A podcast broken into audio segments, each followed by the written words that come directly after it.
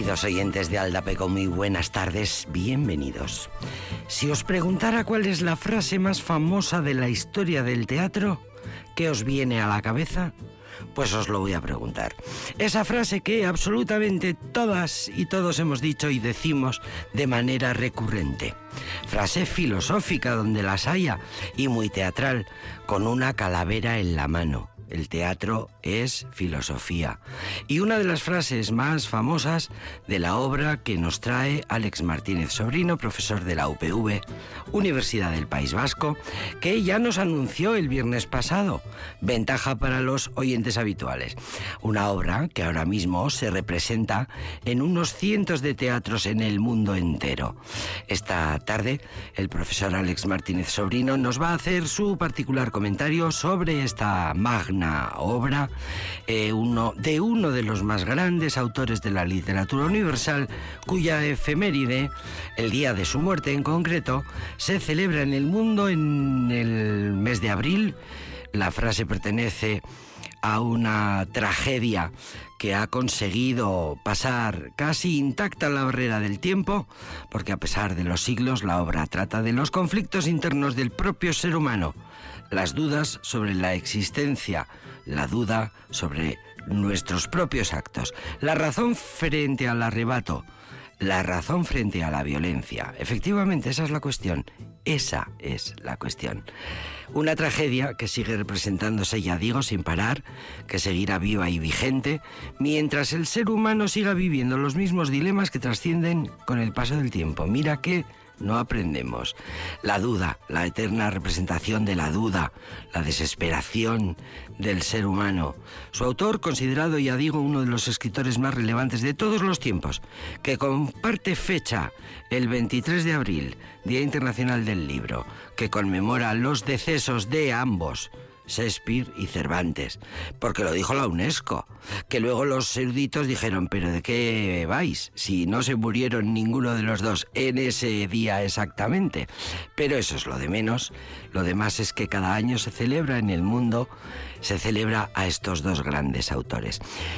¿Quién aguantaría los ultrajes y los desdenes del mundo? la injuria del opresor, la afrenta del soberbio, las congojas del amor desairado, las tardanzas de la justicia, las insolencias del poder y las vejaciones que el paciente mérito recibe del hombre indigno, cuando uno mismo podría procurar su reposo con un simple estilete. ¿Quién querría llevar tan duras cargas, gemir y sudar bajo el peso de una vida afanosa, si no fuera por el temor de un algo después de la muerte, esa ignorada región, cuyos confines no vuelve a traspasar viajero alguno temor que confunde nuestra voluntad y nos impulsa a soportar aquellos males que nos afligen antes que lanzarnos a otros que desconocemos? Ale, pues, necesitamos algo fuerte, algo fuerte para empezar.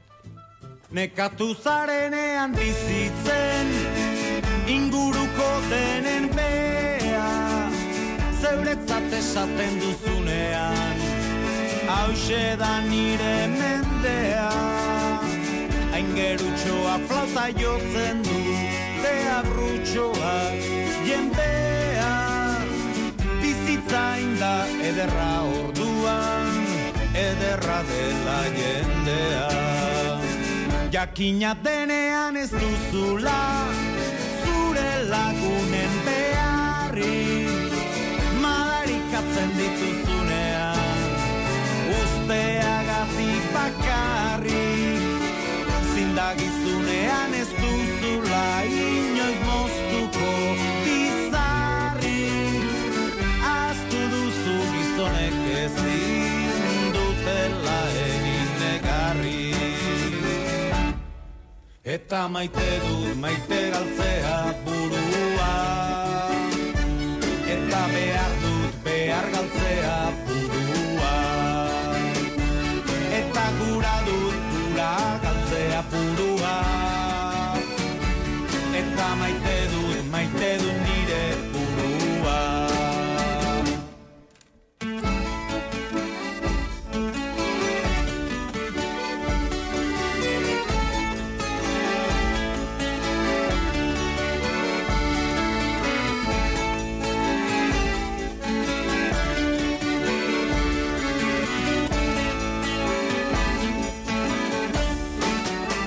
Sangura duzuna delako gau Argitzen du eguzkia.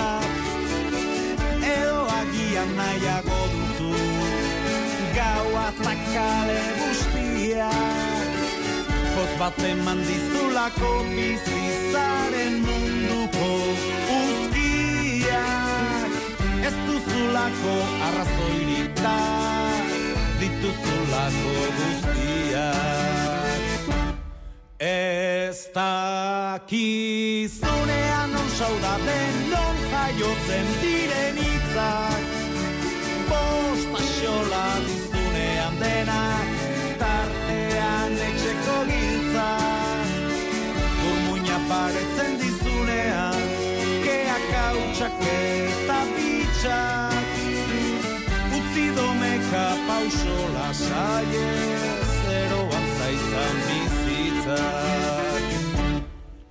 Eta maite dut maite galtzea burua Eta behar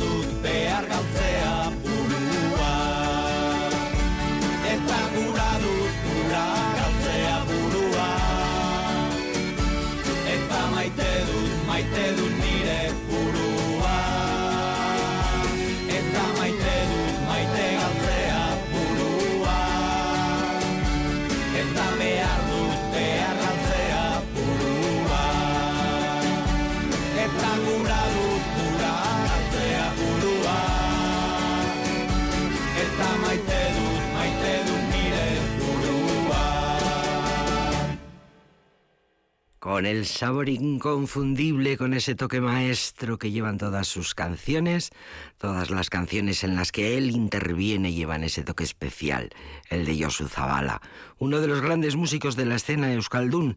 Tras el final de Ertzainak, eh, su creador, alma mater, inquieto músico, compositor Josu Zabala, sigue adelante imparable, tiene mil planes, mil ideas para volver a revolucionar la escena, se propone revolucionar de nuevo la música en euskera con la ayuda de dos jóvenes versolaris, Unai Utar- Iturriaga e Igor Elorza.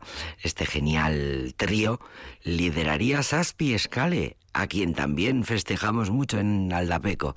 Un curioso proyecto músico-teatral cuyo legado serían los discos conceptualmente alucinantes, que lo- y lo siguen siendo además, que tanto nos divierten. Bercho Berriak Pobreziari Jarriak 1995, Barrincaleco Bluesak, eh, dos eh, Blues, Blues, Bluesak, dos años después, en el 97. El primero se centraba en la pobreza, en la exclusión social, en la vida de los marginados. El segundo volvía un poco a los ambientes tabernarios nocturnos.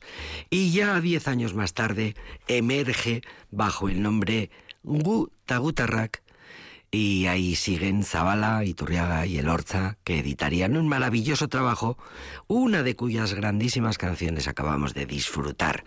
Ya te digo, festejamos mucho, eh, festejamos mucho a Gu Tagutarrak, este proyecto que duró poco, pero que nos deja unos discos eternos. Los festejamos muchísimo en este programa que se llama Aldapeco.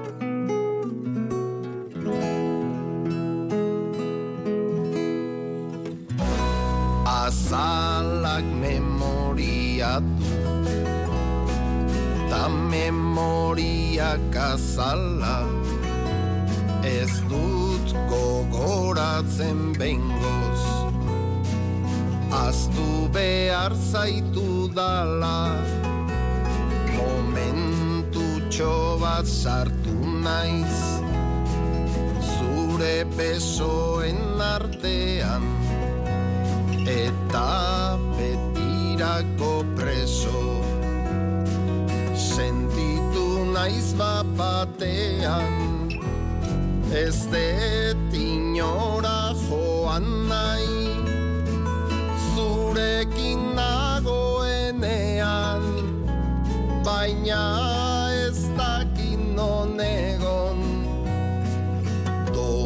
doana zuzarenean denbora ez da pasatzen naizta egunak igaro. Zugabe mine maten dit baina zurekin gehiago. Oe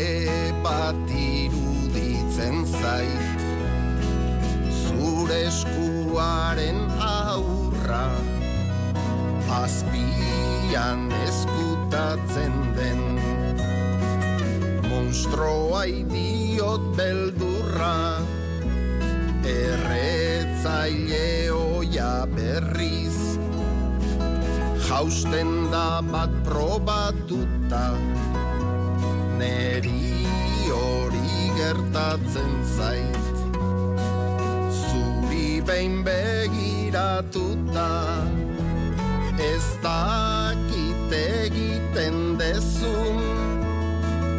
Nahi gabe edota naita Baina zure perfumea Daukatatzetik jarraika.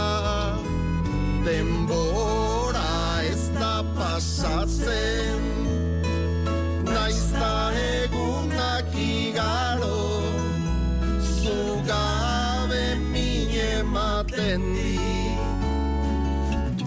Baina zurekin gehiago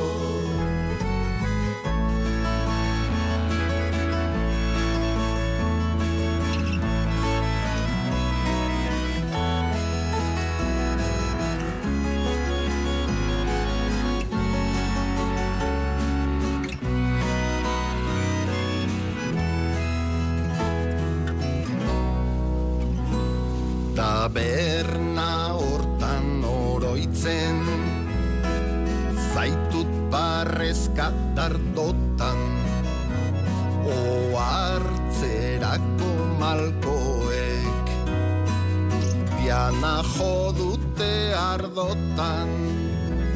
Egon naiz argazki denak Ezabatzeko zorian. Baina tatuatu Nostalgiak memorian. Zemin ematen didaten Bagenduk eta bazinak mingainean iltzaturik Dara matzadan pirzinak denbora Naizta egunak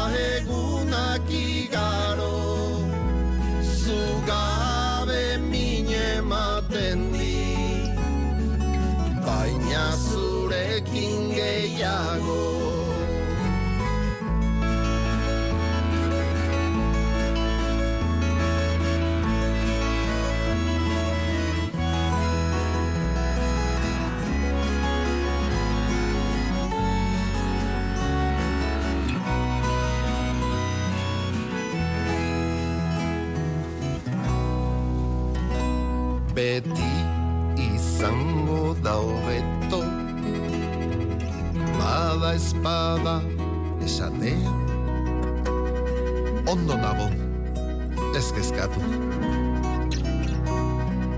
Ez maite maitea. Denbora ez da pasatzen. Naizta egunak igaro zugabe Baina zurekin gehiago Denbora ez da pasatzen. Naizta egunak igaro Askatu ninduzunetik. Gora pilatuta nago Denbora ez da pasatzen naizta egunak igaro, zugabe min ematen dit, baina zurekin.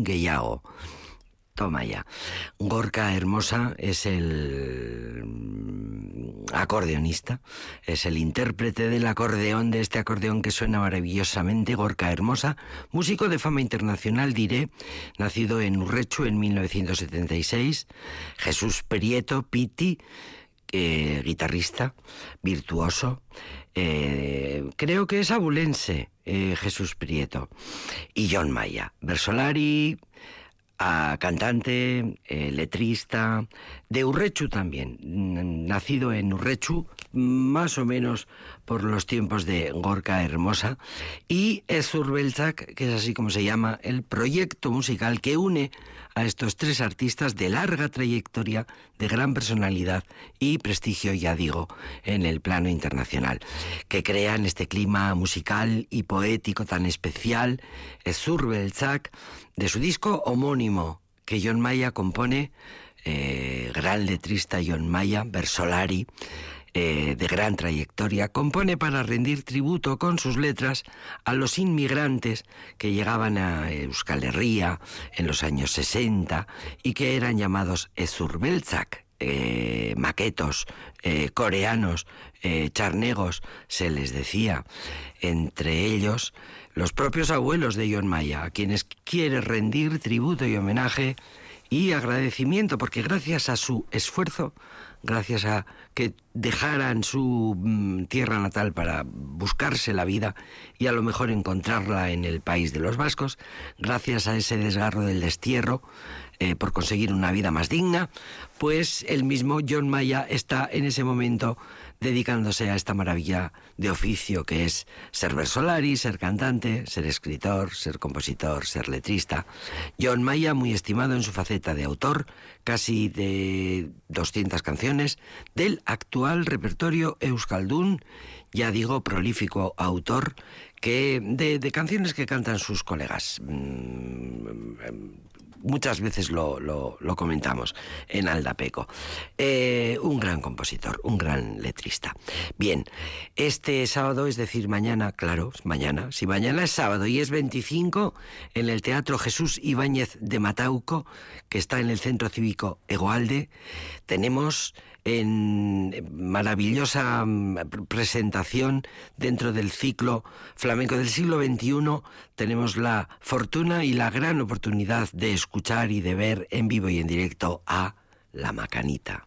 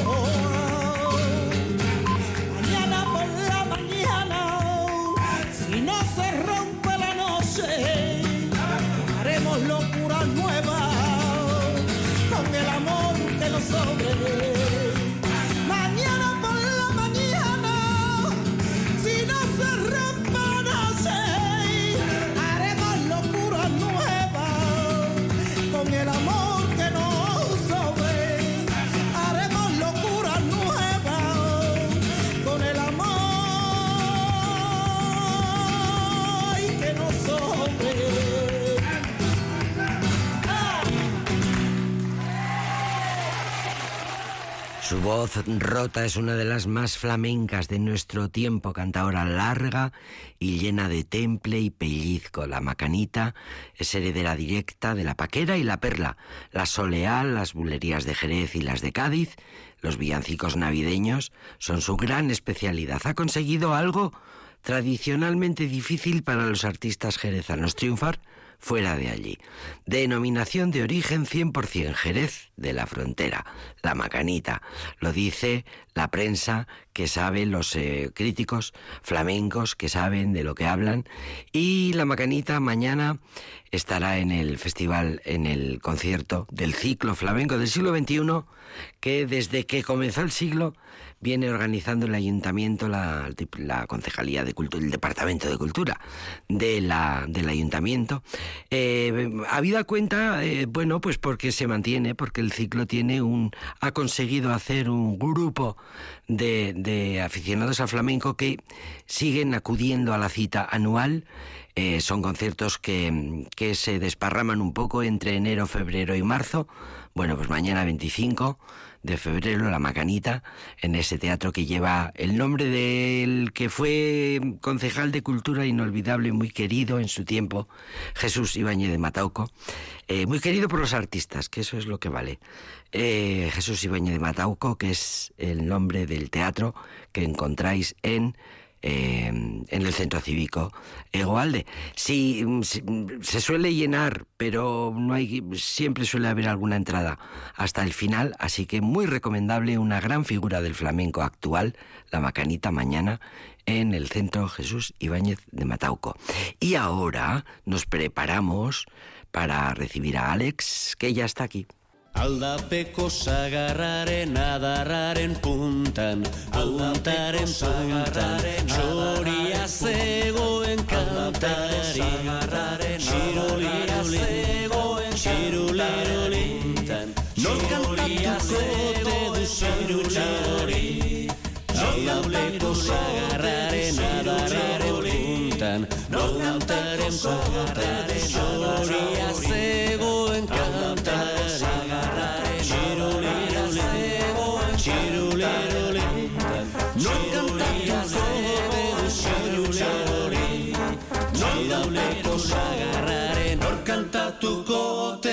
soinu txori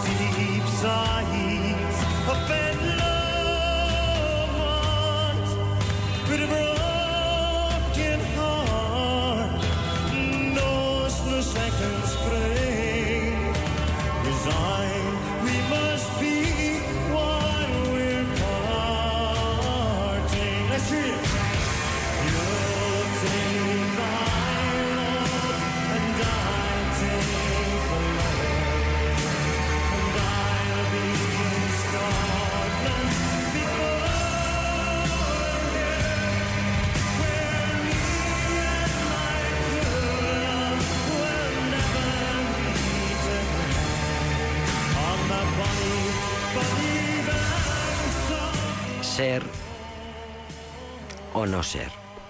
Esa es la cuestión. Querido Alex Martínez, sobrino, Arrachaldeón. baita suriere.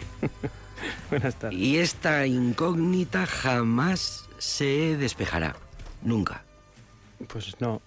De todos modos, hay mil versiones de, de, De- cómo traducir el, el, el to be o non to be. Efectivamente. Pero bueno. Efectivamente. eh, no, Porque no, tiene mil interpretaciones, Mil interpretaciones, como sí. todo en la vida. Sí.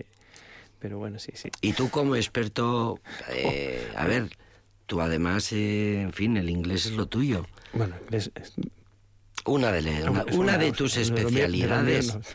Pero vamos, que, que tú das clases en inglés, quiero decir. Sí, bueno, ahora mismo no, pero sí. Ahora sí. mismo no, pero cuando te toque, Cuando pues... toca, vuelvo a dar, sí, sí. Entonces tú eres autoridad cuando dices que el to be or not to be eh, se puede traducir de diferentes maneras. Sí, pues porque el, el inglés, como muchas otras lenguas, no distingue, eh, a diferencia del español, no distingue el, el estar o, o el, El ser, el ser y el estar. Entonces puede ser ser o no ser, pero también puede ser estar, estar o no o no estar. estar. Hmm. No, pero Y bien. no, es, y no es lo mismo ser que estar. Bueno. Exacto. No es lo mismo oír que escuchar. Eh, No, pero eso es, eso es, eso es diferente. Pero es muy- quiero decir, sí, es igual. Pero no tiene el. Quiero decir, eh, las, todas las lenguas, bueno, por lo menos las que yo conozco, distinguen entre, entre escuchar y oír. Pero no todas distinguen entre, entre ser y estar. Ah, vale, bien. Sí, sí, sí, te entiendo, te entiendo. ¿Qué nos traes hoy, querido? ¿Qué libro nos traes hoy? Pues ¿Qué nos traes, la obra o el autor? No, la obra, la obra. La obra. El autor ya hemos traído. Una, una vez por lo menos ha venido con Coriolano. Coriolano. Sí, con el general. Lo recuerdo. Con el general romano. Aquel- una tragedia. De... el, el que comandaba aquella legión que desapareció absolutamente. No, la del que era que se vuelve tirano y es sobre un se vuelve es un, de- un defensor de Roma en, la guerra contra los sabinos y después Es les, tra- verdad, les traiciona es verdad, es y se verdad, vuelve y entonces se- se- y hoy he traído pues eh, una de las la más conocida eh, la tragedia más conocida y dicen los expertos que el- la más importante justo junto con Macbeth de, de William Shakespeare que realmente la traigo pues a colación porque el otro En día la, en la semana eh, pasada. trajimos la- las Dano- un poco. trajimos las Gesta Danorum, que son las- los relatos de los, de los reyes de Dinamarca, y se supone que Saxo gramático. de saxo gramático que se supone que Ham- eh, perdón, Hamlet, que Shakespeare toma la historia de, de Hamlet, eh, del príncipe danés, de, eh, de, De ahí, saxo de- gramático. saxo, no sí. directamente, al parecer, de saxo gramático, de alguna vez traducción, que, por, lo que hice, por lo que he leído. Eh, Shakespeare no conocía saxo gramático, no leyó saxo gramático directamente, pero sí que no sí que dentro de los, del círculo de autores que reinterpretaron y sacaron obras, etcétera, eh, de saxo a, a partir de las historias de saxo gramático, ya comentamos otro día que tuvo mucha influencia en el, en el norte de Europa y en, la, en Francia, etcétera, lo que hoy día es Francia, pero entonces no era todavía. Eh, eh, a través de esos autores o alguno de esos autores eh, le llegó a, a Shakespeare alguna versión y él rehizo eh, y creó el- la historia, el- la tragedia de, Hamlet. En, en su base, el relato que más, al que más se acerca el argumento de la obra sí que es el de, el de saxo gramático. Yo digo que no es directamente, al parecer no, no fue su influencia, eh, pero luego como buen autor, y Shakespeare era buen autor, las cosas como son, eh, pues crea un personaje que va más allá del, del modelo que él, que él toma, Del- crea una historia que va más allá, que no Mm. encaja en, en, en los relatos, mm, o des- bueno, desborda los relatos anteriores. Y, y los- claro, los críticos pues no se vuelven locos intentando encontrar pues algo de invención. Esto es una cosa que mm, en este verano pasado en, en un congreso en, en Coimbra eh, estábamos en, la sala que estábamos los eh, los que aten- en la sala que estaba yo que había presentado yo mi comunicación una chica de, de Cáceres una doctoranda de Cáceres presentó de Inés eh, Sor Juana Inés de la Cruz del Hércules ¿cómo es esta? la de ay, ya me acordaré ahora de ahora bueno que lo hemos traído también a, Sí. al Dapeco y pre- presentó unos relatos de Ovidio que, que ella los, los reinterpretaba, etcétera, etcétera.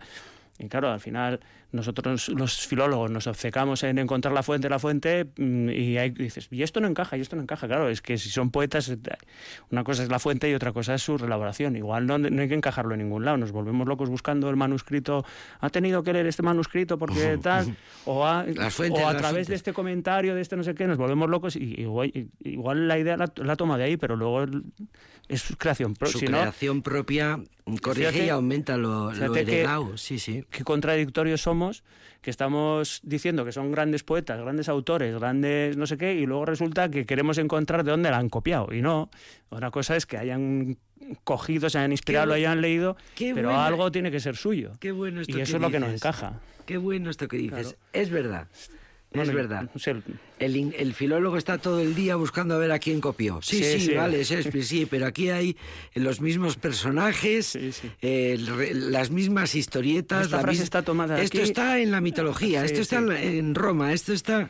Sí, pero además buscando el texto y, y hay, y hay au- filólogos que buscan, incluso porque se sabe, se puede con cierto grado de exactitud se puede saber hasta incluso la biblioteca que llegaban llegaron a tener los libros incluso ¿eh?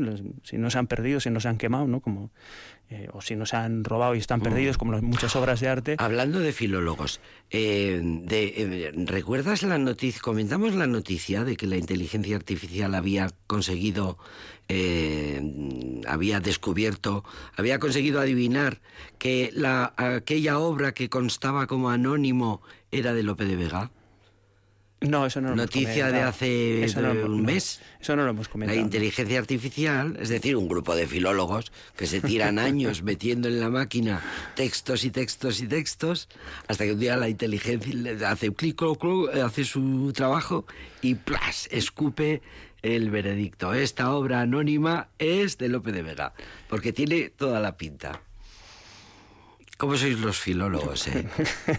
Ahí yo soy un pelín escéptico. ¿Cómo pero soy? sí. Pero Eres escéptico, eres pero- escéptico. Sí, sí, pero Sí. no, lo cierto es que no lo habíamos comentado. Sí que la leí, pero no, no lo habíamos comentado. Y por lo que veo no te entusiasma mucho la idea. Eh, no, pu- puede Oye, ser, puede ser. Claro que sí, fíjate. ser, pero con el mismo grado de exactitud que si lo hubiera descubierto un- una una inteligencia persona humana, natural. una persona humana. Una inteligencia natural. A ver, tiene No, no, su que sí, lógica porque pues si has estado 10 años, un equipo grande, importante, venga a meter en la máquina todos los datos posibles, obras y obras y obras, obras firmadas, obras eh, anónimas, pues de repente mm, la, la máquina dice, anda, at- atacabos, y dice, pues mira, se repiten todos estos, de manera que... eh, Puede ser, puede Casi no- seguro. No, lo discuto. Yo digo que yo soy escéptico, pero que como dicen también que saben quién es el autor del Lazarillo, etcétera, pues bueno, pues, pues igual sí, eh, pero no lo vamos a saber. ¿Tú crees que no lo sabremos nunca? Igual la inteligencia artificial vas- se le vas va a preguntar a a, eso. le, le vas a preguntar a Lope de No, Vega no, directamente. no, no va a poder es lo ser. mismo que les digo a mis alumnos. Nosotros decimos que ser. el latín se pronunciaba así, que porque hay unas reconstrucciones que nos permiten asegurar con cierta, con un alto grado de, de probabilidad que es que era así, pero nosotros no sabemos cómo. Pues porque estudias la evolución, estudias y dices, bueno, pues, pues esto tiene pinta de que, vale, pues más o menos un así. tiene un- contexto, el contexto las te puede cuerdas vocales no ayudar. sé qué, el indoeuropeo proviene no sé qué, bueno, yo qué sé, hace un montón, que es el conocimiento, pero luego hay en las conclusiones, pues bueno, pues no sabemos cómo pronunciaba Cicerón en latín, ni Virgilio, ni, ni Augusto, ni, y no podemos ir y despertarles. Sí, del sueño eterno. Bien, eh, Que es un poco lo que le pasa aquí, que no puede despertar a su padre. el argumento, el argumento de Hamlet, bueno, pues eh, es el típico libro que igual no leeremos porque como lo hemos visto en cine, en teatro y en televisión, Sí, sí, y si no, está en el ambiente. El decir, argumento cosas de- recuerda mucho a la mitología, recuerda mucho Sí, a sí. cualquier historia de los dioses eh, griegos o romanos. Los romanos, sí. ¿no? Es el- bueno, lo vamos a contratar, ya lo Está hemos contado con Agamenón, junto, ¿no? con, pues es como el, eh, Hamlet mm, asiste al asesinato de su padre por parte de su tío y eh, como su madre pues se casa con su tío y, tiene que eh, vengar, porque eso sí que es una, una tradición nórdica, tiene que vengar la muerte de, de, su, de su padre, él tiene que mm, vengarlo. Y, eh, en, tanto en el saxo gramático como en, en Hamlet, eh, el- en Hamlet aparecen más personajes que no en saxo En. Hamlet hay muchísimos Sí. personajes, Ahí aparece una historia de amor que con, con Ofelia, que no llega, asesina a, a un a un noble, a, a- eh, a Horacio, me parece que es. eh, si me equivoco, que me disculpen. Eh, la asesina, entonces el hijo de tiene que acabar con él, por, entonces ahí hay un montón de personajes que es un poco li- lioso, que esa es la, parte que varía sobre saxo gramático, que como contamos el otro día, eh, va, manda en embajada Hamlet al rey de Inglaterra para que el rey de Inglaterra, que como tiene un pacto de, de hermanos de, de una alianza con el, con el rey de danés, eh, tiene que acabar con, con Hamlet, pero Hamlet consigue engañar al rey y se acaba, enamorando de la hija del rey de Inglaterra, etcétera. Esto evidentemente no pasa en Hamlet. En Hamlet sí que man- sale hacia Inglaterra, pero descubre la trama y vuelve a, a vengarse y bueno, eh, se queda todo ahí hasta que al final y esto es el motivo por el que voy a traer la obra de la semana que viene. Ya Anda, adelanto. mira. Eh, acaba todo muy mal porque acaban matándose todos eh, como si fuera una estracanada. Unos por, por error, Aquí- otros, otros porque sí, otros porque no tiene más remedio. Lo, lo siento mucho, pero eso no es una tragedia, eso es una estracanada. El Eh. final es, bueno, El resto no voy a decir, Uh, uh, no voy a discutir, pero el final, que cabe. No, es que la espada ay, está envenenada, ah, pero hoy, hoy, hoy va, que me he equivocado de Me he espada, equivocado, ay, no, ay, me, toma, me- ay, me he ah. matado porque Ofelia se, se muere de, de- de- de- sin querer, ¿no? Sí, sí, bueno, y él. y- Porque bebe una copa equivocada, un- equivocada, eh, sí, envenenada que no iba si para es- ella. Si eso es el nivel trágico, pues que venga Dios y lo vea. O sea que estás haciéndole a Shakespeare una Mm, dura crítica al yo respecto lo- de cómo resuelve esto es lo que yo- es- la acción. Es una estracanada. Lo siento, lo digo como lo, como lo, Hamlet. como lo pienso. Hamlet es una lo demás, estracanada. lo demás, no, cómo lo resuelve. De hecho, es, es muy bueno, la- claro, las parodias al final tienen esto. Hay un capítulo de Simpson en que se hace una parodia de Hamlet y acaba aquello como dices, pero esto no puede ser Hamlet. Alguien que no ha leído Hamlet dice, pero no, esto no puede ser Hamlet, es que no tiene Pues sí, sentido. sí pues puede esto es ser. Hamlet. Sí, sí. Un poco pueril, sí, sí, Sí, sí. un poco. A ver, sí, pues es un autor. Hamlet es un poco de. Anda, anda, anda. De repente ya hay tres muertos y todavía no me he dado cuenta de por qué. Polonio, que se esconde Mm. Los- en una, eh, en una, detrás de una cortina para escuchar y de repente la mujer se cree que no sé qué, pum, le pega un. Eso con, al con el estilete y se lo carga. Eso al parecer es Por una, error. es una relaboración de eh, que en saxo gramático Hamlet se acuesta con su madre eh, en la cama, ¿no? Quiero decir, no. Y entonces hay alguien que está debajo escuchando la conversación y, le asesinan con una espada, porque le escuchan y dicen, "Ah, ¿alguien está aquí? ¡Claro! Y le matan. Entonces Hamlet, perdón, Shakespeare luego pues eso elaboraría en las cort- detrás de un tapiz o de unas cortinas ahí, y como le escuchan, pues me están espiando y les matan. Bueno, vale. Pero... eh, ¿qué- Enredos, enredos, eh, celos, eh, traiciones. Claro, porque eh, ¿dónde? Pero la tragedia no puede ser que sean todos. El la tío, tragedia es el para tío uno. que, el, el- el hermano que mata al otro hermano para quedarse con su corona y se queda con su corona y coge a su mujer también. En fin, siempre se repite la historia, Un- siempre un se repite sí. la misma historia. Un poco sí. que dice la canción. Estiletes todo el rato, la razón, la violencia. No te- Hamlet diciendo, ¿quién me habrá metido a mí en este lío? ¿Yo por qué tengo que Yo vengarme? por qué ¿Pero tengo que Pero qué? si no tengo ni... ¿Por qué me tengo que Sí, vengar? en si parte, me quiero dedicar a el- otra el- cosa. El, dram- el, el que, está, pensam- que está muy bien. el ¿eh? pensamiento es lógico, es decir, la- el escepticismo de Hamlet, ¿por qué tengo que matarle si estaba, si hay, que, que si, si estaba ya predestinado a la muerte? Es un poco ahí sobre el libre albedrío, las decisiones, etcétera, ese conflicto. Pero bueno, que luego Sí, bueno, es una coartada también, ¿eh? La de, la de Hamlet. que luego de hecho acaba siendo, acaba siendo un duelo porque tiene que a ver quién es el, el más poderoso de los caballeros. Reconozco que ayer estuve muy entretenida, bastante rato leyéndome la- el argumento de Hamlet y me di cuenta de pues, pues esas cosas que dices, mira, de estos grandísimos, como los hemos visto en teatro, en diferentes interpretaciones además, diferentes adaptaciones, porque luego cada compañía hace una relectura y lo lleva por donde puede que es lo que pasa con los clásicos. Pues al final no te ha- no has cogido el libro y no te lo has leído. no te lo has leído. Y eh, la verdad es que pasé un buen rato, es bastante culebrón. Eh, ¿De dónde vienen los culebrones? Pues de, de dónde van a venir los clásicos. Las canciones también son muy bonitas. Pues la primera es de, de Tierra de Santa Tierra es un Santa. grupo que viene mucho por aquí. Sí. Y la- el título de la canción, pues es que está a huevo, perdón. Sí. Eh, Hamlet. A huevo.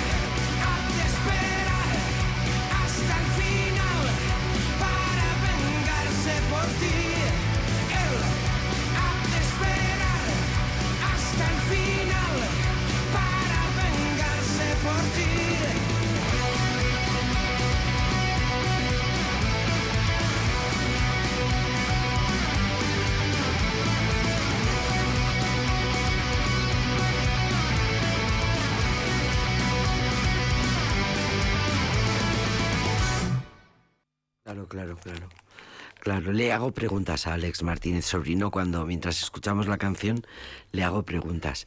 Y le pregunto qué a qué viene la inspiración nórdica de Shakespeare, esa esa esa historia de elegir eh, personajes eh, escandinavos para para para Hamlet en concreto. Bueno, eh, aquí no sé si es la suya, pero lo que sí que tiene que ver que esa fascinación por lo nórdico, etcétera, es porque como al final la isla también fue conquistada por los por los sajones, que son pueblos nórdicos, pues entonces ellos tienen vinculación al, haber expulsado a Roma y a ver si que es ahí de- a partir de ahí que Ahí surge el- frenan a Roma, ya Roma ya no. no, lo echa- ellos no, no, Los ellos echan. están conquistados, pero luego a- Eh, Estamos hablando en de, el Ingla- siglo de los- IV de Inglaterra, estamos Sí, hablando, de- ¿no? es- sí, básicamente, porque el muro de Adriano más o menos separa eh, lo que es, hoy día es Escocia, que eso es lo que nunca, nunca han sido romanos, y, y el sur, que sí que ha sido romano, pero les, les expulsan en el, no sé, no recuerdo ahora, creo que es el siglo IV después de Cristo, tercero después de Cristo, que es donde sale el- luego el mito de Arturo. Eh, ellos, al perder la, civi- la civilización, entre comillas, lo de civilización, a- perder Roma, pues eh, les- porque les invaden los, los sajones, etcétera, pues luego crean ese, ese vínculo con los con, los- esos pueblos del norte que nunca han sido romanizados. Recordemos que los, los- en Finlandia, etcétera, Finlandia y Suecia, el norte de Alemania, etcétera, empiezan a escribir cuando cuando llegan los, los monjes a cristianizar, y eso es en el siglo 8 o 9 después de Cristo, más o menos. Entonces, el- ahí tienen una vinculación con ellos. Por eso luego, cuando Tolkien, etcétera, intentan crear una mitología para su, para su nación, pues acuden a, a los mitos a los mitos nórdicos, al, al Kalevala, etcétera. Mm, Qué importante es conocer la historia desde el principio, qué importante es conocer ayuda a la- entender, ayuda a entender la cosas. romanización, qué importante es reconocer de dónde vienen realmente todos los orígenes de todos los pueblos que hoy día son Europa. De hecho, re- para reconocer las diferencias culturales bestiales entre unos y otros, que por ejemplo Inglaterra por la mitad deje de ser- o sea, no haya no, eh, Roma no haya traspasado y no haya romanizado, pues eso es marca abismalmente una diferencia Mira, luego, cultural. esto yo creo que ya lo hemos tratado una vez. Luego, curiosamente, Anda, sí, sí, ya es la hora. sí es la hora. Eh, Ibernia, lo que es, Isla- eh, lo que es Irla- Irlanda, nunca estuvo con, nunca fue romanizado. Eh, y, y resulta que eh, gracias a los monjes irlandeses se, se recupera el latín. Eh, el resto de, de Europa, porque Carlomagno lleva al de Gracias a la, a la iglesia y a la cristianización. Y fíjate cómo será, y con esto si quieres ponemos la siguiente canción y terminamos. No, no, que va. No, Eh, no, no, tengo al técnico ya diciéndome, a ver si no me doy cuenta que es la hora ya. Pues no, iba a decir que Hamlet, el nombre de Hamlet, recuerdas que lo vinculamos con la historia de, de- de Bruto, que acaba con Tarquinio Soberbio. Pues Hamlet significa eh, bruto. Bruto. El equivalente al bruto Eso es. romano. Querido Alex, cuánto aprendemos, gracias. a ti.